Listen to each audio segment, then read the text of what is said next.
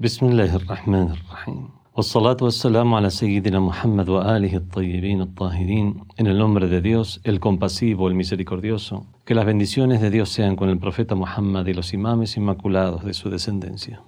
Dijo el imam Ali ibn Abi Talib alayhi salam, كن في الفتنة كابن اللبون لا ظهر فيركب ولا ضرع فيحلب Ante las ante la fitna, ante las sediciones, intrigas, conflictos, debe ser como Ibn Labun. Ibn Labun es el, es el camellito, es la cría de camello eh, macho que no tiene, que no llegó a los dos años.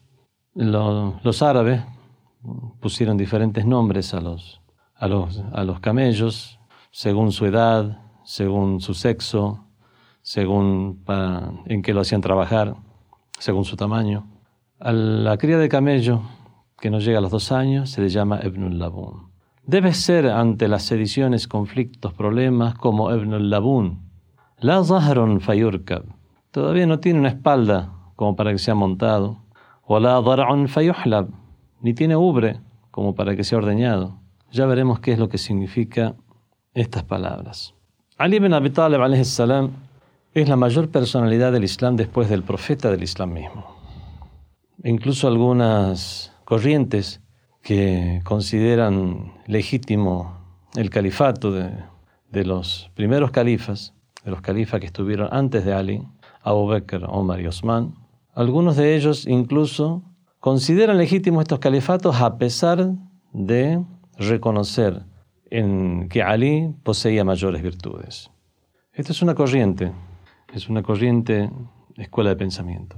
Vemos que Ali salam fue objeto de opresión por parte, por parte de muchas, de muchas, de muchos grupos, grupos de incrédulos en los principios del Islam, grupos de hipócritas, después ya conformado el gobierno islámico, por parte de los enemigos con los que él se enfrentaba en las batallas, por parte de los diferentes gobiernos que se sucedieron después e incluso por parte de sus mismos partidarios. ¿En qué sentido? En el sentido que no, que no realmente cumplen con el derecho que realmente se le debe a alguien como Ali ibn Abi Talib. Cierta vez hay varios autores cristianos que escribieron sobre Ali ibn Abi Talib, escribieron libros. El más famoso de ellos es George Jordak, en su famoso libro Saut al-Adalat al la voz de la justicia humana. Cierta vez se le preguntó a un, a un autor cristiano que había escrito un libro acerca de Ali ibn Abi Talib. Se le dijo, tú describes a Ali de una manera sorprendente. Hablas de sus virtudes, hablas de que era una persona sin igual. Bueno, ¿qué es lo que te impidió aceptarlo a Ali eh, para hacerte musulmán? Esta persona contestó, mi defensa acerca de Ali. Estoy maravillado con él como persona y mi defensa de Ali es una defensa que hace cualquier ser humano cuando comprende que existen estas virtudes en alguien más.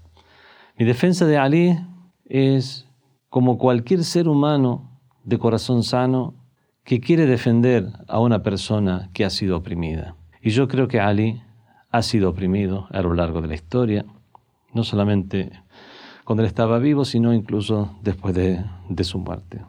Fue oprimido a lo largo de la historia y no se llegó a darle la valía que realmente, que realmente tiene o tenía y que le corresponde. Es verdad, el tiempo no va a volver hacia atrás, lo que ya pasó pasó, pero hay muchas enseñanzas que nos dejan esta historia de vida de Ali hay muchas enseñanzas que nos deja Ali mismo y al conocer su valía podemos también tomar esas enseñanzas y en, encauzar nuestra vida en el camino correcto. Y es por eso que la, discusión o, o, los estudios acerca de Ali, la vida de Ali, las virtudes de Ali, la legitimidad de la sucesión del profeta que tenía Ali, son legítimas en este último sentido. Ali salam, como dijimos incluso, se ve oprimido por sus propios shias, por sus propios seguidores. Aquellos que se dicen seguidores de Ali, pero cuyas acciones no se corresponden con los consejos de Ali ibn Abi Talib. A veces otras personas que no son shias ven el accionar de algunos shias y realmente, eh, realmente no, dejan muy mal parada a la shia. Son personas que no están cumpliendo con la religión. Dijeron los imames, sobre todo el imam Jafar Sadiq, el secto de los imames, kunu zaynan lana, sed un ornamento para nosotros, sed algo con lo cual, algo que nos engalane. Wala takunu shaynan alayna, y no sean algo que nos avergüence. Otra de las formas con, con las cuales los mismos seguidores de Ali bin Abi podemos decir que no cumplen con el derecho de Ali es el hecho de familiarizarse más con él. Muchos shias dicen o nos, decimos seguidores de Ali ibn Abi Talib. Inshallah vamos a apelar incluso a su posición de, intercesor. Para la mayoría de los musulmanes, o para muchos musulmanes, solamente el profeta es intercesor. Para los shias, tanto el profeta como los inmaculados de Ahlul Bayt son intercesores. Muchos van a apelar a la intercesión de Ali ibn Abi Talib salam en Yom al-Qiyamah. Muchos shias derraman lágrimas por Ali ibn Abi Talib cuando, cuando escucha la forma en que fue oprimido a lo largo de la historia. Muchos realmente tienen tal, tan arraigado el amor por Ali ibn Abi Talib que su única mención ya les hace llenar los ojos de lágrimas. Pero a lo mejor nunca abrieron para leer ni un párrafo del libro Nahjul Balagha. ¿Qué es el libro Nahjul Balagha? Nahjul Balagha contiene palabras de Ali. Un libro bajo este nombre no fue escrito por el Imam Ali. El Nahjul Balagha es una obra de Sayyid Radi. Sayyid Radi, junto con su hermano Sayyid Murtada, fueron grandes sabios en su época.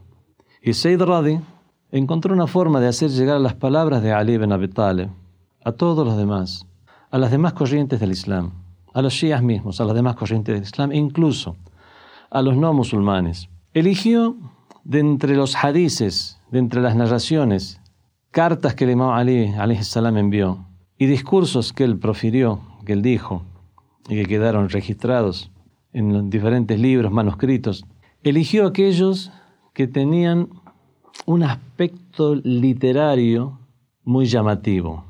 Eran aquellos que eran muy expresivos en el idioma árabe.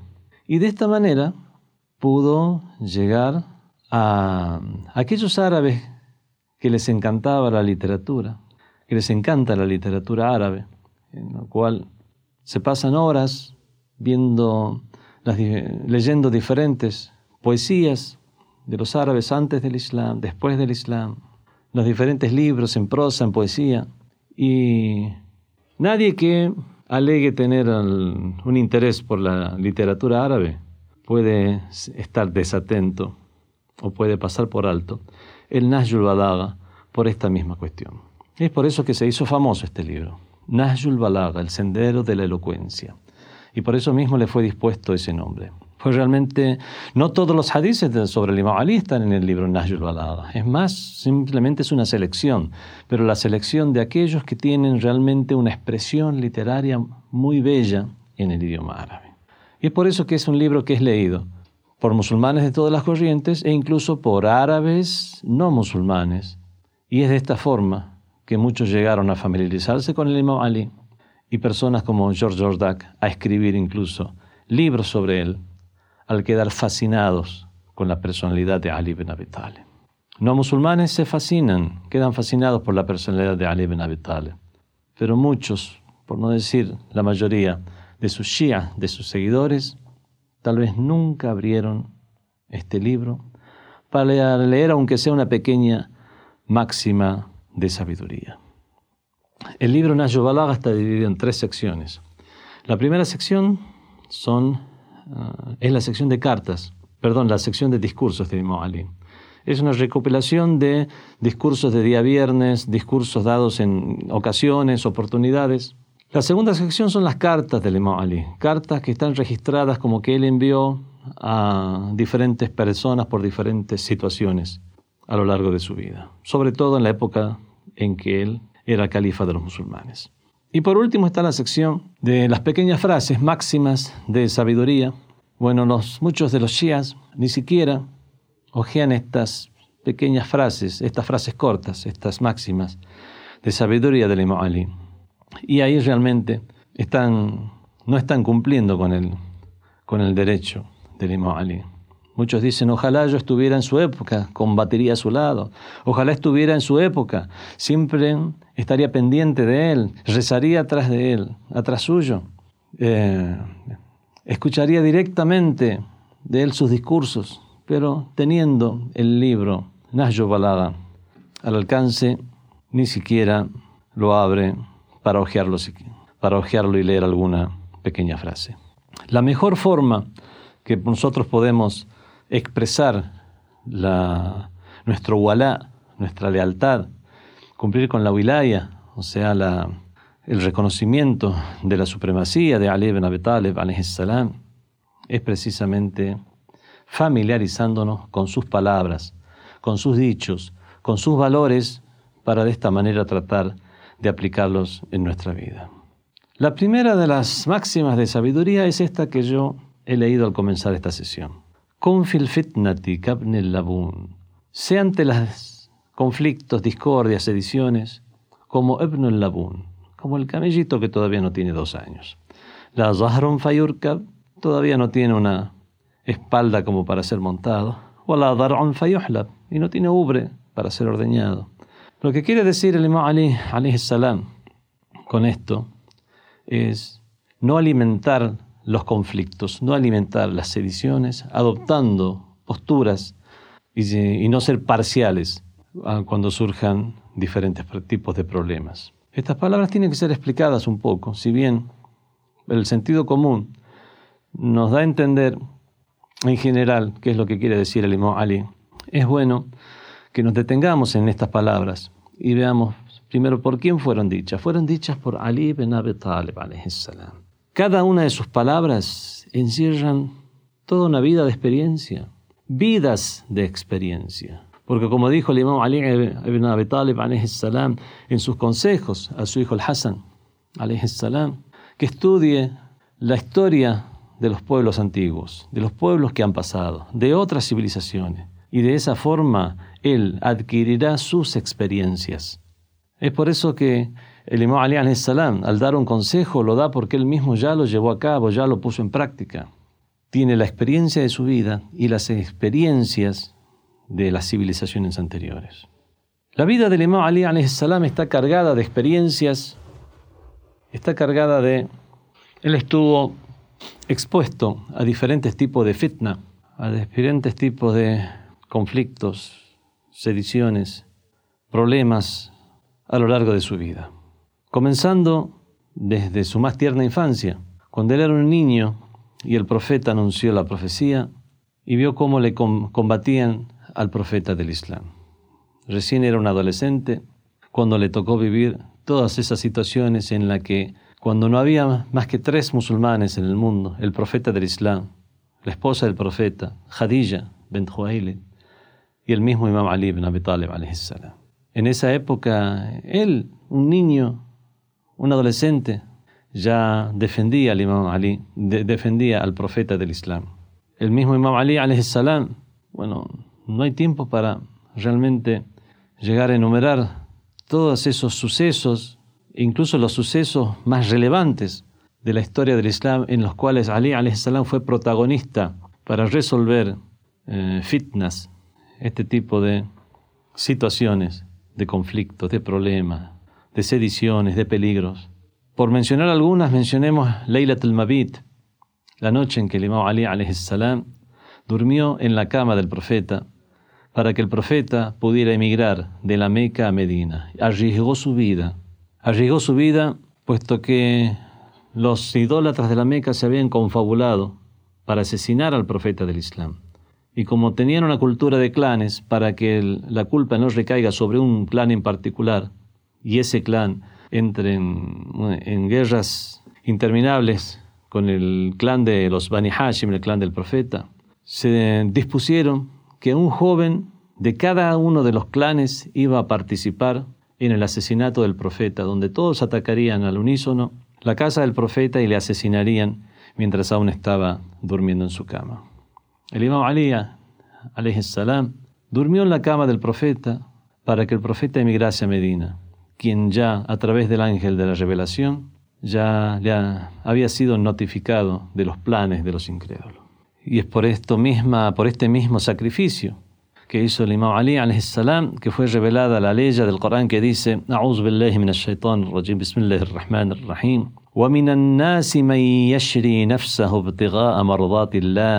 Wallahu ra'ufun bil ibad.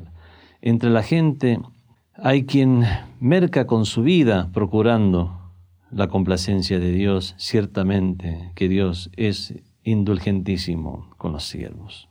Esta fue una de los, los primeros enfrentamientos o, los, o, las primeras veces que estuvo expuesto Ali Ben Abi Talib a, las, a la serie de continuas fitnas que, con las cuales tuvo que lidiar a lo largo de su vida.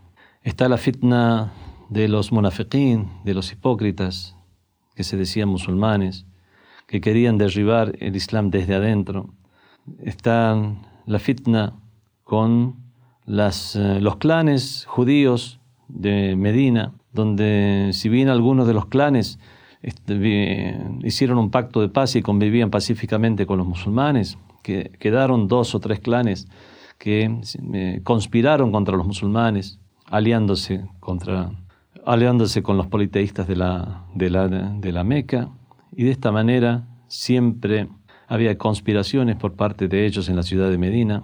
Lo que tuvo que atravesar el imam Ali ibn Abi Talib al fallecer el profeta del Islam, mientras él estaba lavando el cuerpo del profeta, amortajándole, haciéndole los, ritos y las exequias fúnebres, ver cómo, ver cómo le fue arrebatado el califato por algunas personas que se reunieron, decidieron algo que no les incumbía decidir puesto que ya lo había decidido Dios y el profeta y anunciado a toda la comunidad. En el día de Gadir Hom, cuando dijo de quien yo fuera su Señor, de quien yo fuera su Maula, este Ali su Maula. El imam Ali salam, cuando decimos entonces que atravesó fitnas a lo largo de su vida, por lo tanto es con, con la voz de la experiencia que da este consejo, no es algo menor. En otras partes de Nayub Balaga leemos que refiriéndose algunos de estos periodos de su vida, sobre todo aquel en el cual tuvo que acallar, hacer silencio ante su derecho, por el bien del Islam mismo, para mantener la unidad de los musulmanes, para no alimentar el peligro de los ataques de los, de los gobiernos extranjeros y no alimentar también a los hipócritas que querían derrumbar o destruir el Islam desde adentro, hizo silencio, resignó su derecho al gobierno que al fin y al cabo es un gobierno sobre cuestiones mundanas. El mismo Imam Ali salam, hablando sobre esta situación que le tocó vivir, dice, Fasabartu, tuve paciencia. Aini qada, habían, teniendo una espina en el ojo. Y un hueso en la garganta. Cuando el Imam Ali salam dice, y tuve paciencia, no fue una paciencia que cuando alguien eh, enfrenta una situación y dice, tuve paciencia, tuve paciencia por unas horas, por un mediodía, por un día, por unos días, él tuvo toda una vida de paciencia. Por lo tanto, cuando el imam Ali salam habla sobre paciencia y habla sobre fitna, es porque él tiene experiencia con respecto a la fitna. El profeta del Islam, por ejemplo, dijo, Ma udia nabiyon bimithli ma uditu. Ningún profeta fue molestado en la forma que yo fui molestado, por los incrédulos, por las conspiraciones internas, por, todo lo que le tocó vivir al profeta del Islam, pérdida de, pérdida de seres queridos, enfrentar guerras. Bueno, de la misma manera en que el profeta dijo, no hay ningún profeta que fue molestado tanto como no fue él, también eh, diferentes textos y narraciones nos dan a entender que no hay ningún wasi, ningún albacea, de un profeta que haya sido molestado tanto como lo fue Ali ibn Abi Talib, salam. El imam Ali salam vivió, estuvo expuesto a una, fitra, a una fitna tras otra fitna y durante su califato es cuando más podemos encontrar en la historia situaciones en las que únicamente él como líder, como líder justo, como legítimo sucesor del profeta, que fue que era y que es, es que pudo afrontar todos esos problemas de la mejor manera y con la gallardía necesaria como para cautivar los corazones, incluso de no musulmanes, cuando se familiarizan con su historia. En la época de su califato, le hicieron guerras al imam Ali ibn Abi Talib.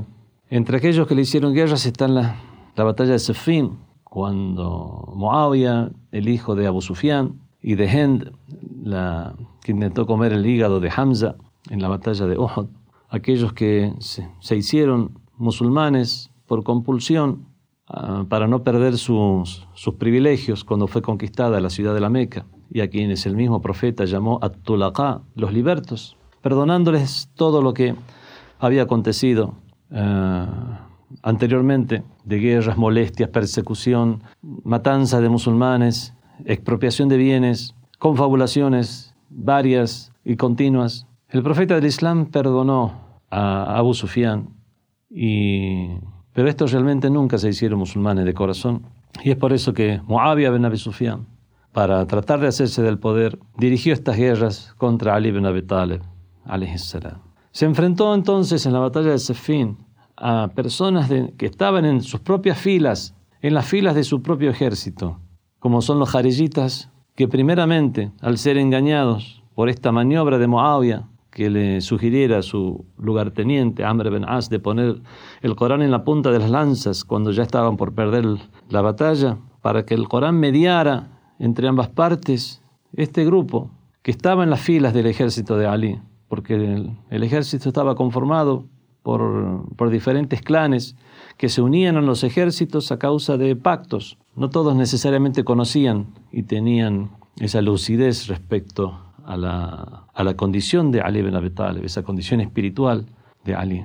Se dejaron engañar primero, imponiéndole prácticamente a Ali y amenazando su vida, siendo él el jefe del ejército, siendo él el califa, y después se arrepintieron de haber, de haber hecho eso, e incluso le pedían a Ali salam que quebrantara el alto el fuego que había hecho con Muawiyah. Todas son situaciones realmente, situaciones muy difíciles.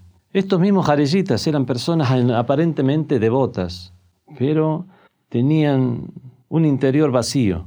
Se aferraron al exterior del Islam, a la cáscara del Islam y tiraron la pulpa. Se preocupaban por la forma de los rezos, por la forma de las lecturas del, del Corán y no se preocupaban por el mensaje que contiene el Islam mismo, ese mensaje que congenia con cualquier corazón sano. Y de esta manera su comportamiento un comportamiento salvaje, comportamiento e, extremista. Respecto a ellos, el imam Ali al, cuando se alzaron, cuando se levantaron en su contra, dijo el imam Ali, «Leisa man talaba al-haq fa kaman talaba al-batil fa Aquel que pide una verdad o procura una verdad solo que se equivoca no es igual que aquel que está pidiendo una, está procurando la falsedad y acierta. Esa era la diferencia, por ejemplo, que había entre los jareyitas y los seguidores de Moabia. Los jareyitas estaban equivocados en su concepción de lo que era la religiosidad. Realmente ellos querían, buscaban lo que creían que era la verdad, solo que estaban equivocados. No es igual aquel que procura la verdad y se equivoca que aquel que procura la falsedad y acierta. Encontró lo que buscaba, que, es la falsedad. Todas estas experiencias de vida nos hacen entonces, nos hacen reflexionar sobre esta frase del Imam Ali, que aunque corta, está llena de contenido. Debe ser ante la fitna, ante las confabulaciones, sediciones, intrigas y problemas, como el camellito de dos años, para que no, no puedan usarte eh, y no pierdas y no seas parcial. Ya veremos entonces, analizando esta misma frase, si es que siempre hay que ser imparcial, o a veces hay que tomar una postura o no, o a qué se refiere el imam Ali ibn Abi Talib. O sea, siempre que hay un problema tenemos que lavarnos las manos y decir, no tengo nada que ver con todo esto. ¿Cuándo es que el imam Ali ibn Abi Talib aconseja tomar esa, tomar esa postura? Las fitnas, las confabulaciones, discordias, conflictos, sediciones, pueden darse en, tres asuntos. Primero están los asuntos de carácter, de carácter doctrinal, cuestiones sobre eh, ideología, creencia, cosmovisión, las nociones que, que nosotros tenemos sobre, sobre, sobre lo que acontece en el mundo, Después se puede dar esta fitness en, en la cuestión, en los juicios. ¿Cómo juzgamos nosotros una cosa? Si esto es algo correcto, si eso está algo incorrecto, si, está, si corresponde, si juzgamos que esto está acorde a las normas del Islam o no, si juzgamos que esto es acorde no a normas ya de una religión, si esto es acorde al sentido común, si esto congenia con el carácter humano que todos debemos tener o no. Y después una tercera, un tercer aspecto que, que puede eh, asumir esta fitna es la fitna en, eh, en temas específicos. Vemos entonces en, lo que hace a las creencias, el, eh, el ser humano puede vivir puede de una manera tal que puede llegar a familiarizarse con muchos conceptos relacionados a las, a las creencias, como la, existencia de Dios, el más allá, que respecto al envío de los profetas, respecto al tema del, del imamato, temas relacionados con la justicia divina, la predestinación, el libre albedrío, relacionados al destino, al destino del ser humano, el propósito, si existe un propósito en la vida o no, el mal, quién es el que ha creado el mal, si Dios crea el mal o son los mismos seres humanos, son cuestiones relacionadas a la creencia. En estas cuestiones una persona no puede decir soy imparcial, no me voy a, no me voy a meter en, estos temas. Obviamente el Imam Ali salam no se refiere a, este tipo de fitnas cuando dice que hay que ser como Ibn al-Labun, el camellito que no llega a los dos años.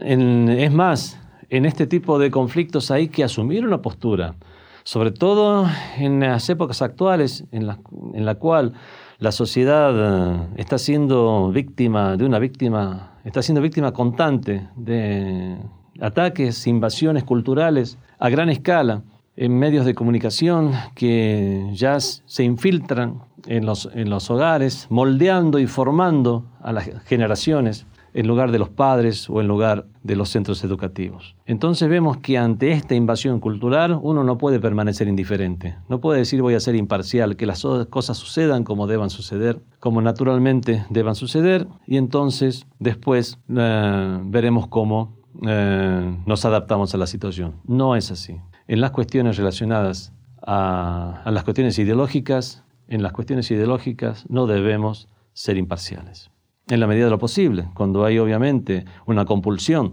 hay una amenaza de vida, hay una amenaza, hay una amenaza real, obviamente uno ya eh, tiene entonces que actuar según los diferentes niveles de la fe. Uno si puede con actuar, o sea, con sus manos defender la verdad, debe hacerlo. Si no, simplemente con su boca. Y si por cualquier cuestión también está impedido de eso, por lo menos mantener esa convicción en el corazón, pero no ser imparcial. Tenemos también entonces otro tipo de, de fitna que puede llegar a darse es la fitna relacionada a los juicios. Aquí también, cuando hay un, hay un juicio o una noción que, deba, que nosotros en la, debemos dar por válida o inválida, si está relacionada a cuestiones esenciales, a cuestiones esenciales de la religión, de nuestra vida, de nosotros debemos adoptar la postura correcta, entre lo correcto y lo incorrecto no hay un punto medio. No, hay no podemos decir vamos a ser imparciales y adoptar un punto medio entre lo correcto y lo incorrecto, porque eso en sí ya es una postura incorrecta. Entre lo correcto y lo incorrecto, la, noción sobre lo correcto y lo incorrecto es una noción que solamente admite dos estados. Por lo tanto, eh, tampoco se refiere este hadiz a las cuestiones relacionadas a lo que es los juicios. Considero que tal situación es una situación de injusticia. Considero, pero realmente es para emitir un juicio. Esto según el juicio del Islam, esto está bien o esto está mal. No puedo yo dejar de lado el juicio del Islam, el juicio del sentido común. Entonces nos queda el último tema que es las cuestiones relacionadas a, a los temas. Ya son fitnas temáticas confabulaciones, conflictos, problemas relacionados a temas en particular. Eh, una persona está actuando bien o está actuando mal. Un grupo adoptó una postura y otro grupo adoptó otra postura. Eh, ¿Cuál es el grupo que está que realmente está con la verdad, es el correcto? ¿Cuál es el que tiene la razón? No pueden estar, no pueden estar los dos, tener los dos la razón en todas las cuestiones. Así que o bien uno solo tiene la razón, uno tiene la razón, o el otro tiene la razón, o los dos están equivocados. Cuando las cosas se nos tornan ambiguas. Nosotros no tenemos acceso a toda la información que rodea un caso como esto. Es ahí que nosotros debemos adoptar primeramente y mientras continúe nuestro estado de ignorancia, una situación imparcial. O cuando ser parcial y tomar una postura conlleve también unos otros peligros, otros perjuicios, también en ese caso es, eh, uno debe adoptar por la imparcialidad mientras se va solucionando el problema y ya se alejan esos perjuicios, la posibilidad de que se produzcan esos perjuicios. Entonces lo que estamos haciendo es restringiendo más todo estado de ser imparcial ante cualquier situación. No es, no es así.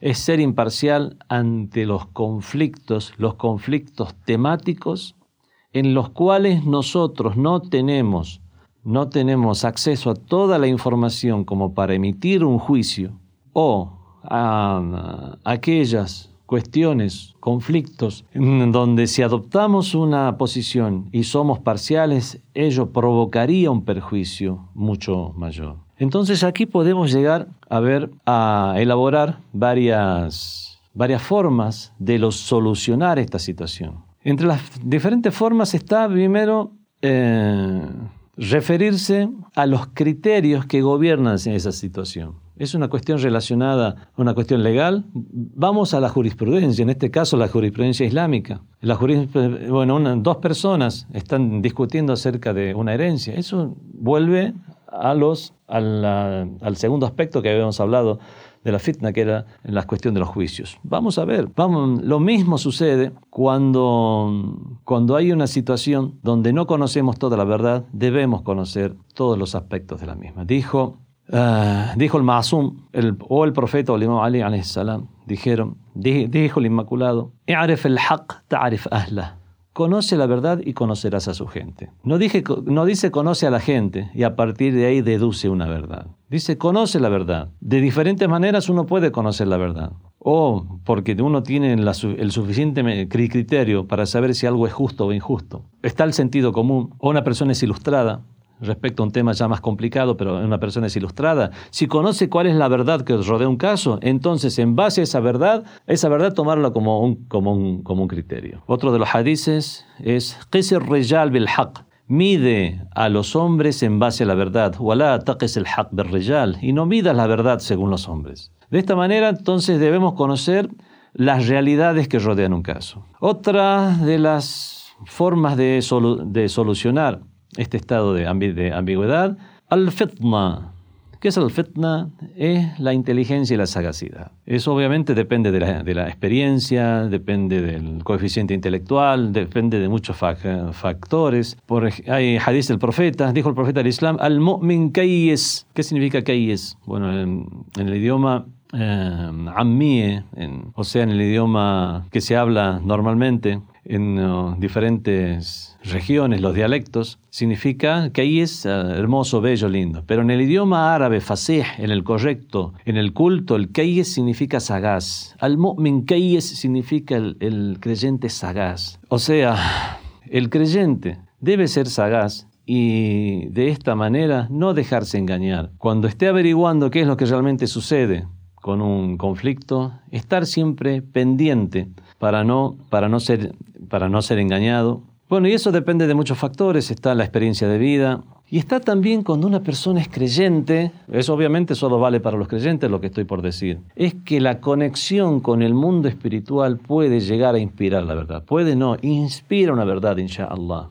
Leemos en, en, en diferentes du'as, en diferentes súplicas, en los, en los cuales, por ejemplo, la súplica de la noche, es bueno decir, Wahabli Nuran, Dios mío, Dótame, agráciame con una luz, nuran amshi bihi finnas, una luz con la cual yo camine entre la gente, o ahtadi bihi zulumat, y con la cual yo me guíe en las tinieblas. Estoy pidiendo ya entonces una lucidez ya inspirada divinamente. El hecho de que uno esté en las súplicas para pedirlo significa que existe la opción o posibilidad de que haya una respuesta de lo que uno está pidiendo. Otros uh, duas, otras súplicas, dice Allahumma arinil ashya'a kama Dios, mismo, ah, Dios mío, hazme ver las cosas tal como son. Allah subhanahu wa ta'ala, si una persona es creyente, le hace ver las cosas como son. Ya es algo que ya no depende de criterios mundanos, de experiencia, estudio.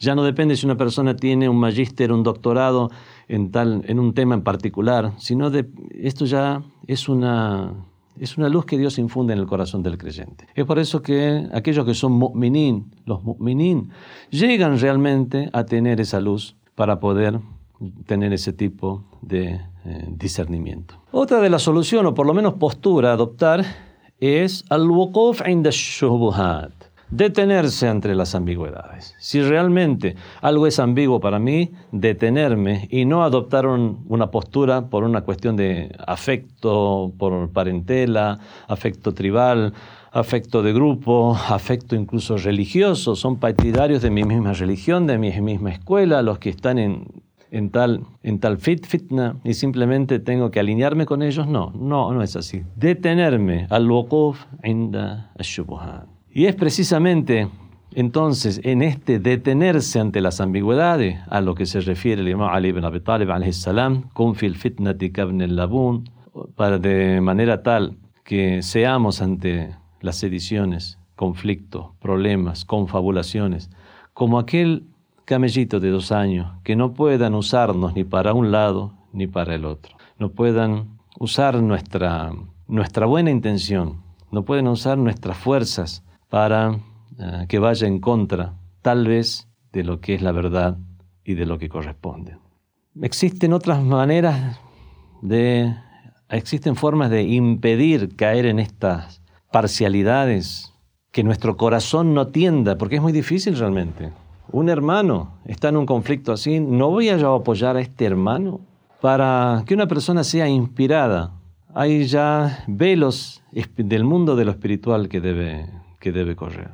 Por ejemplo, una de las eh, cuestiones que hacen que una persona pierda, pierda el norte y, y realmente actúe en forma contraria a su sentido común es precisamente la dureza de corazón. Y la dureza de corazón se da a causa de los pecados que uno puede llegar a cometer.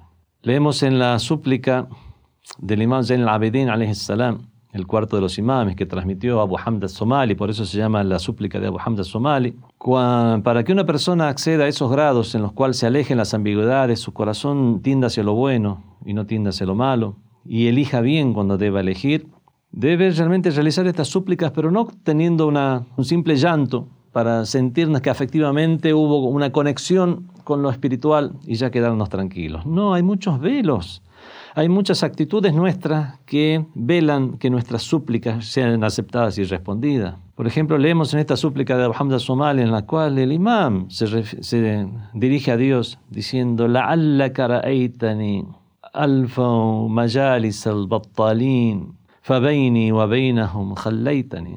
Tal vez me has visto, me has visto participar o estar en intimidad, confraternizar en las, en las reuniones de los batalín, aquellos que no tienen nada que hacer, aquellos que están perdiendo el tiempo. Ni siquiera se dice que están pecando.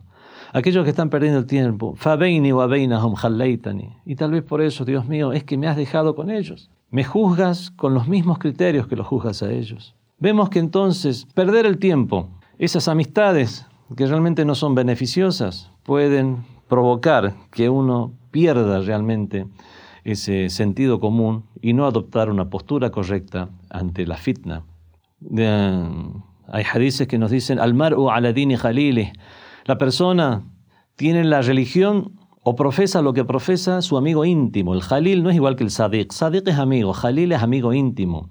Al wali eh, tienen dos sentidos, que está el protector, el jefe, el que se hace cargo de algo, como Wali el Amr del niño, el tutor del niño, Wali Amr el muslimín, el encargado de los asuntos de los musulmanes. Ali en ese sentido fue Wali. Pero está Wali en el sentido de amigo, pero ¿qué tipo de amigo?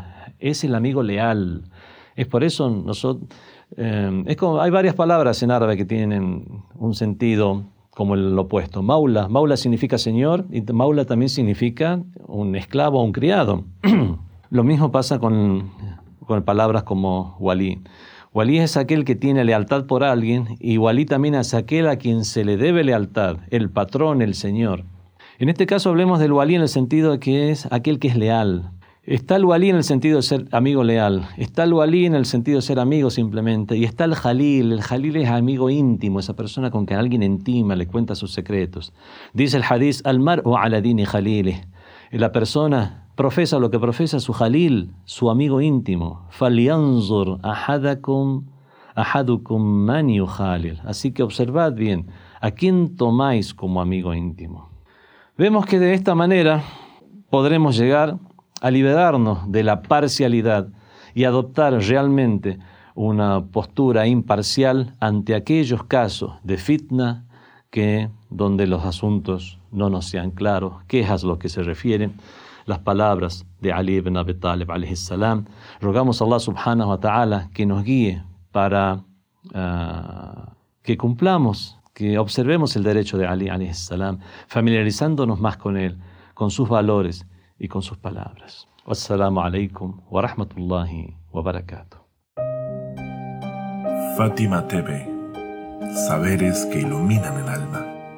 Síguenos en youtube.com slash Fátima TV ES o en nuestro sitio web fatimatv.es.